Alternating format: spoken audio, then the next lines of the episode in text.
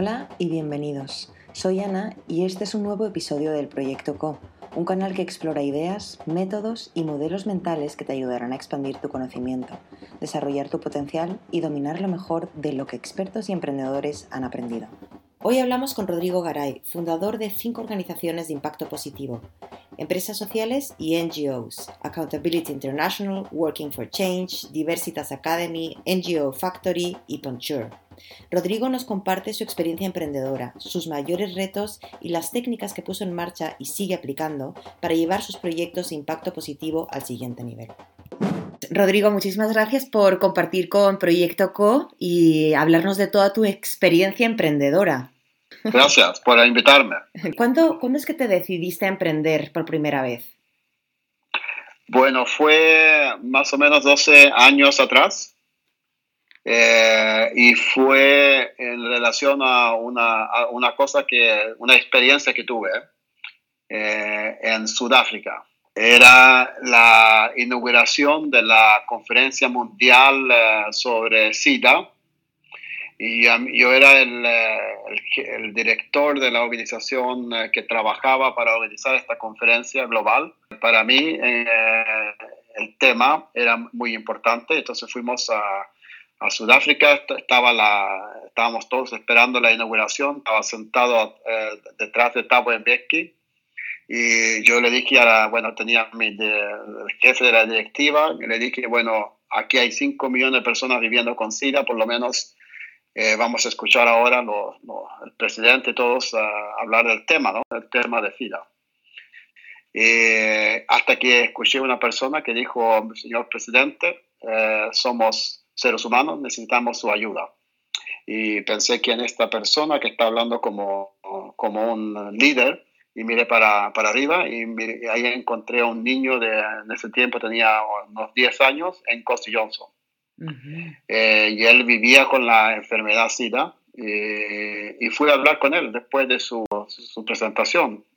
y, y, le di mi, un reloj que tenía en la mano y le dije, mira, te doy un reloj porque en este reloj puedes la hora de cinco diferentes países y por lo tanto nunca vas a estar solo. Eh, y no pasó nada hasta que dos horas después me vienen a buscar dos personas muy grandes, altas, y me dijeron, ¿usted es el que le dio el, reloj a Incosi Johnson? Sí, usted, bueno, vamos a hablar con la, mamá de él. Y esta era la mamá que lo había adoptado porque los, los padres eh, eh, se le habían muerto en el SIDA. Entonces fue a hablar con la madre y la madre me dijo, ¿por qué le dio usted este reloj a mi, hijo?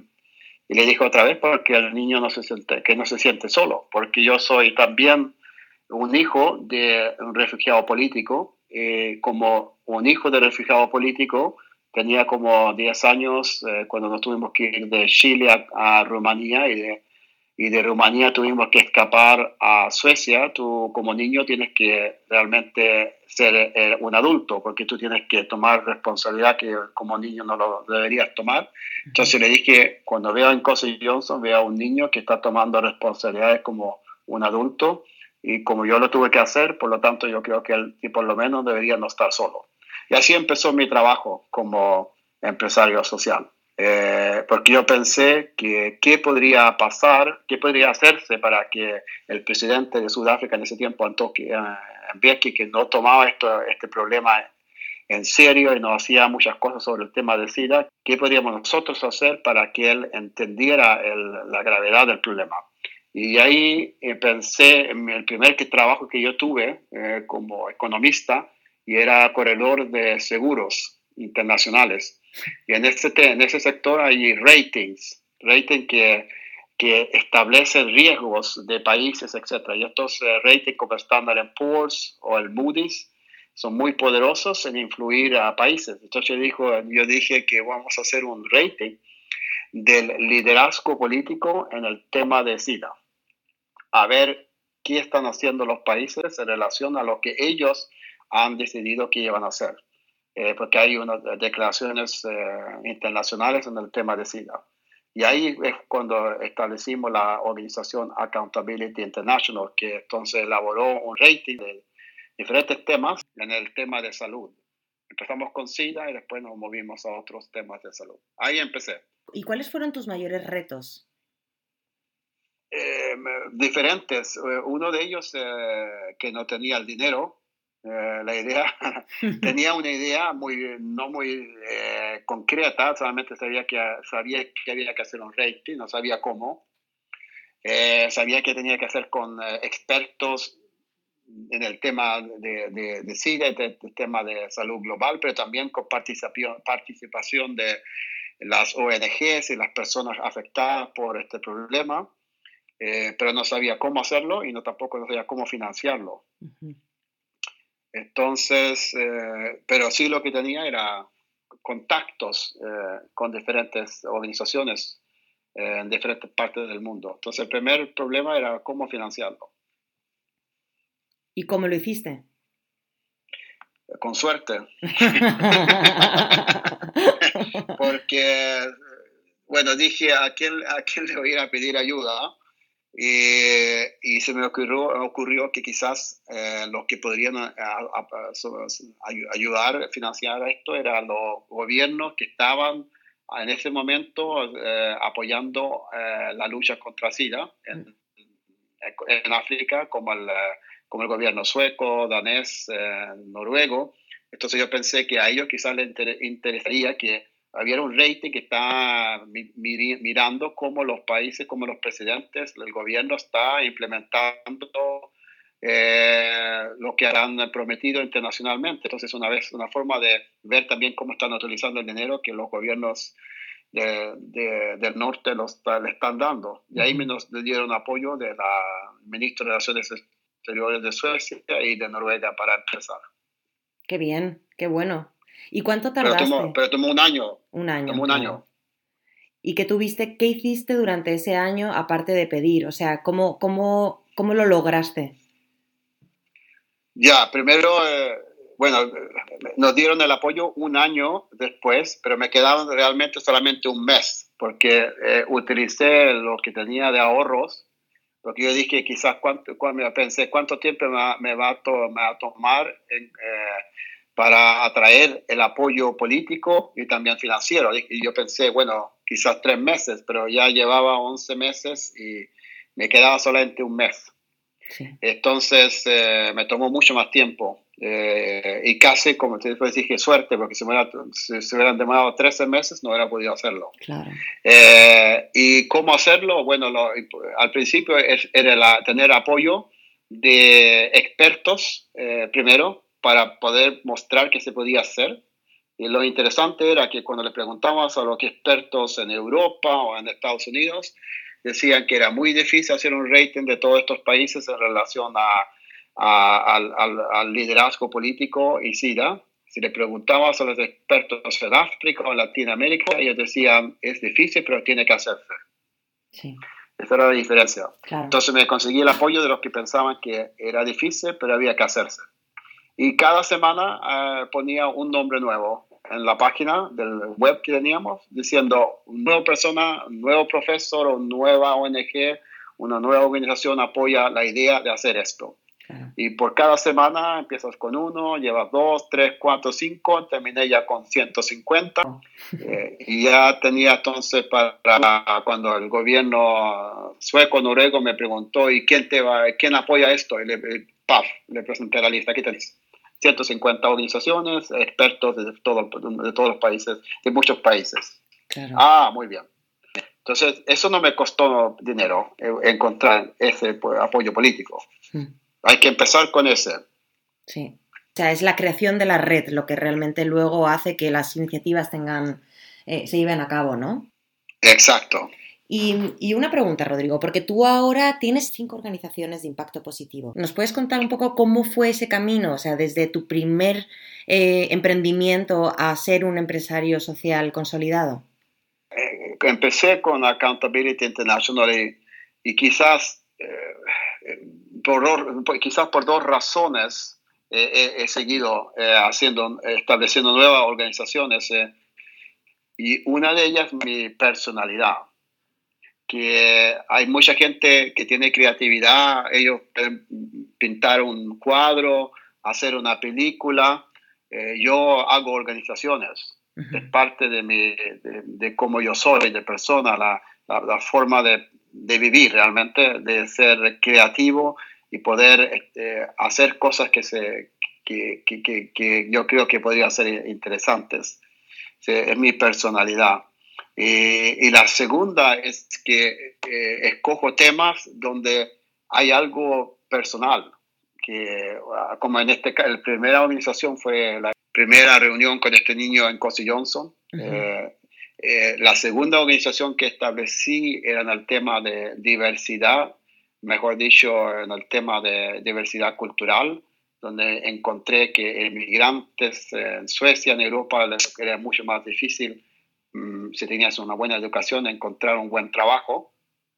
Entonces, eh, y, ahí la razón personal era que me encontré con personas, me todavía me acuerdo, un señor que eh, tenía eh, un examen de Ghana de economista y tenía un examen de economista de la Universidad de Estocolmo.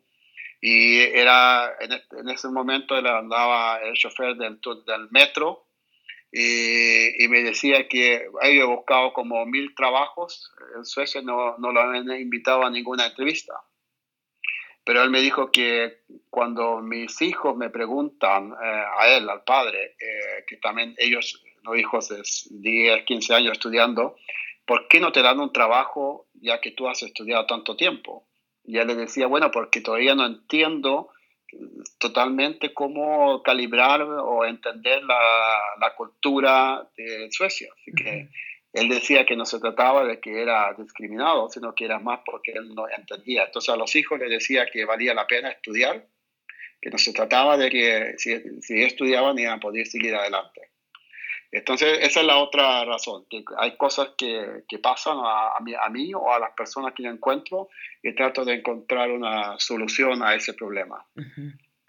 Y, y Rodrigo, ¿tú siempre supiste que tenías esta vena emprendedora? Porque has dicho antes que era parte de tu personalidad, pero eso, o sea, tú emprendiste hace 12 años, dijiste.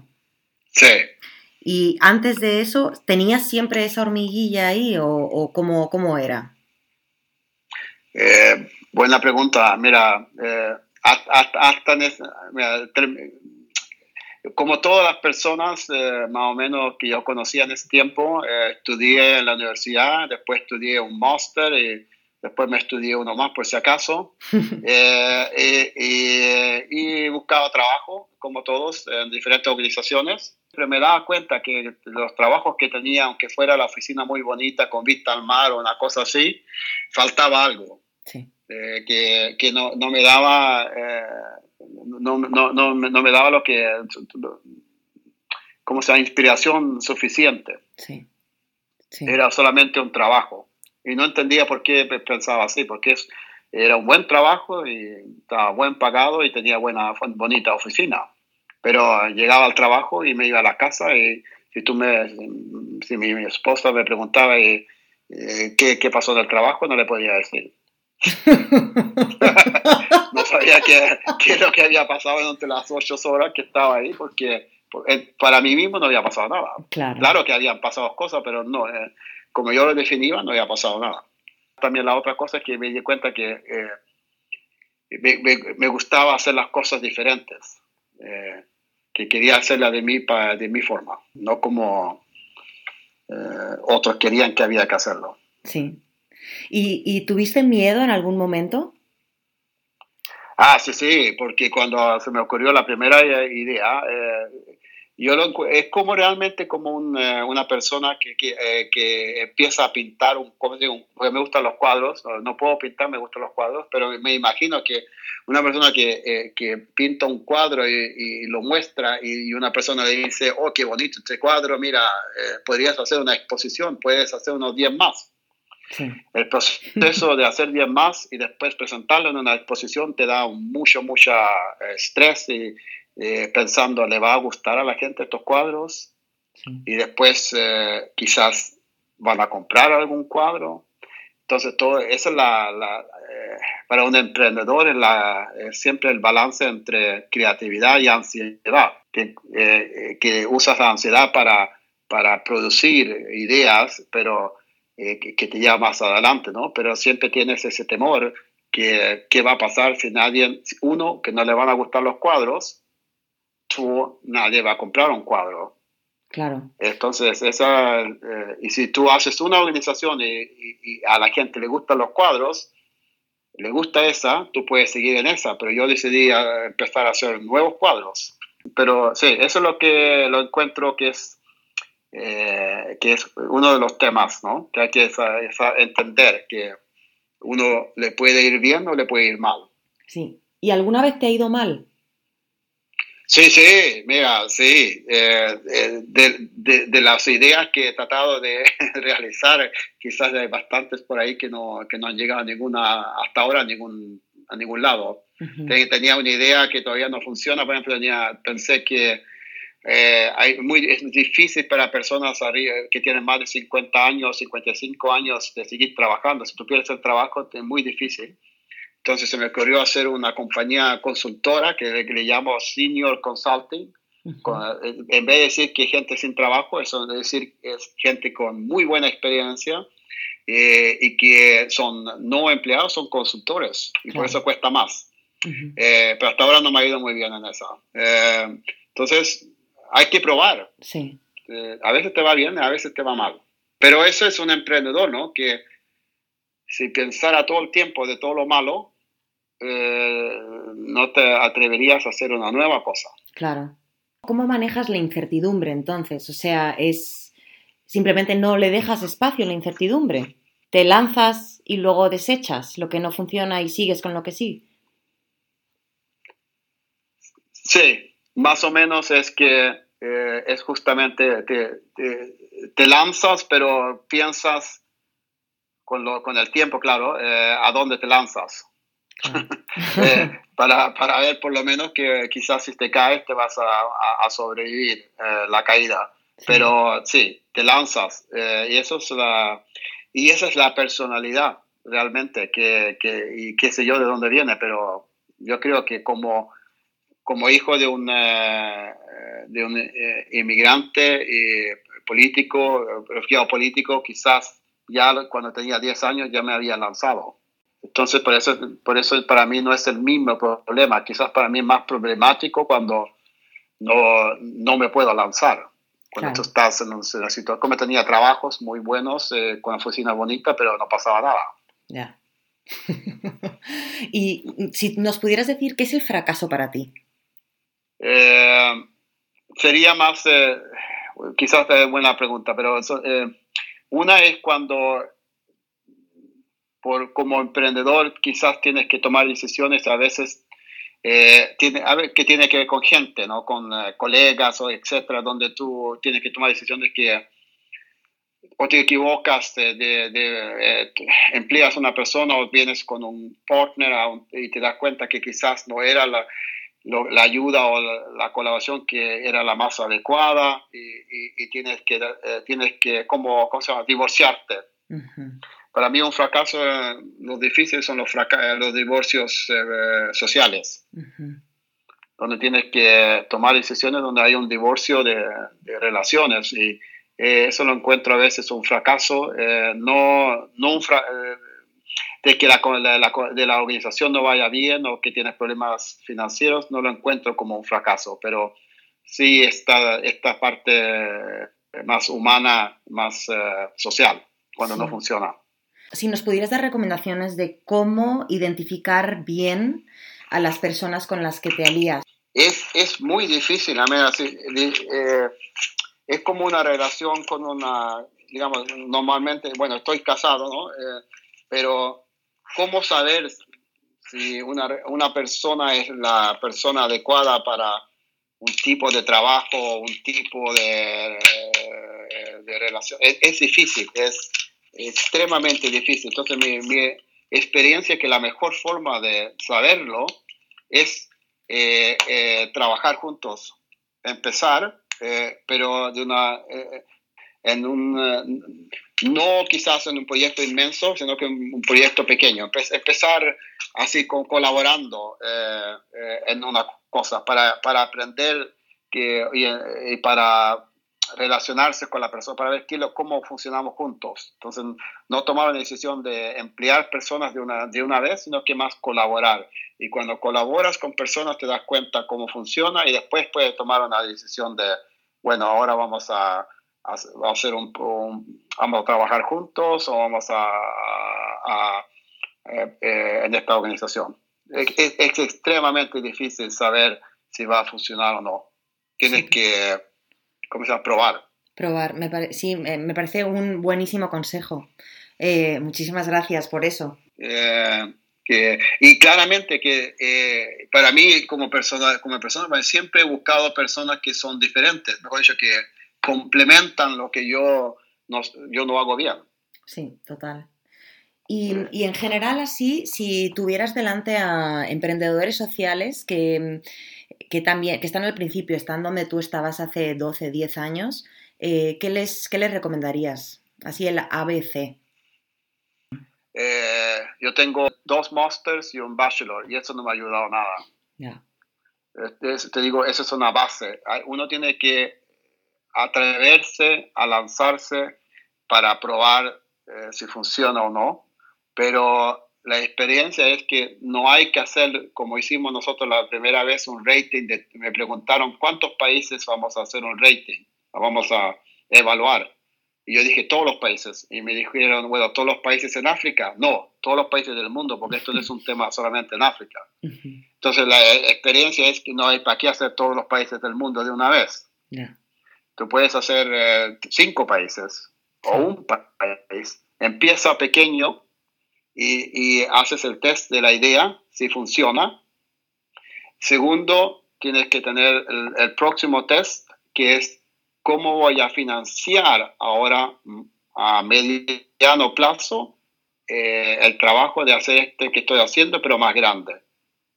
Y cuando te haces esa pregunta, ¿cómo lo voy a financiar? Es cuando uno tiene que eh, eh, elaborar un, un modelo de financiamiento que va a funcionar.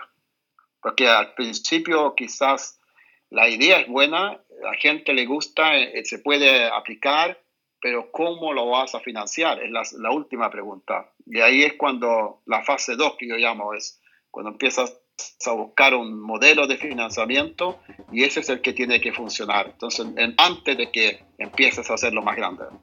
Esto es el proyecto CO de Efecto Colibrí.